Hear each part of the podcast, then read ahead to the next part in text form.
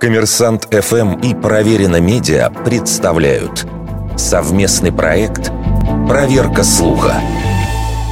Говорила ли французская королева Мария Антуанетта фразу про голодающих крестьян «Если у них нет хлеба, пусть едят пирожные»?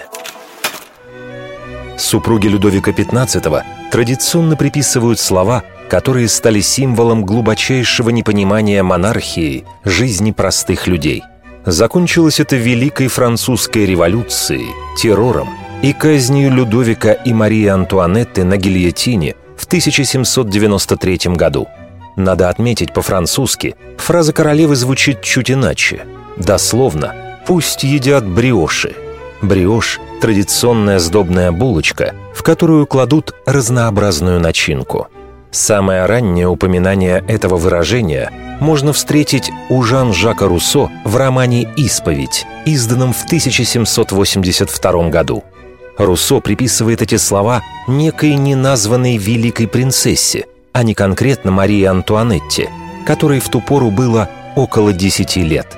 Да и речь в упомянутом фрагменте книги идет о событиях гораздо более ранних – Связь Бриошей и французской королевы впервые появляется только спустя полвека после ее казни. В газете «Фигаро» упоминается, что противники монархии распространили слух о якобы циничной фразе, сказанной супругой короля.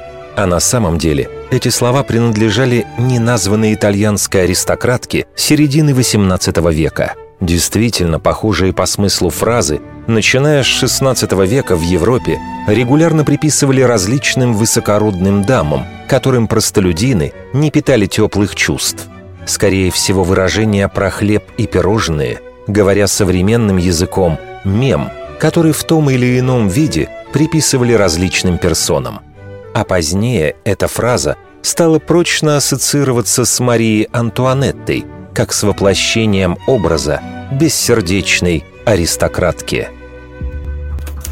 Вердикт. Неверная атрибуция цитаты –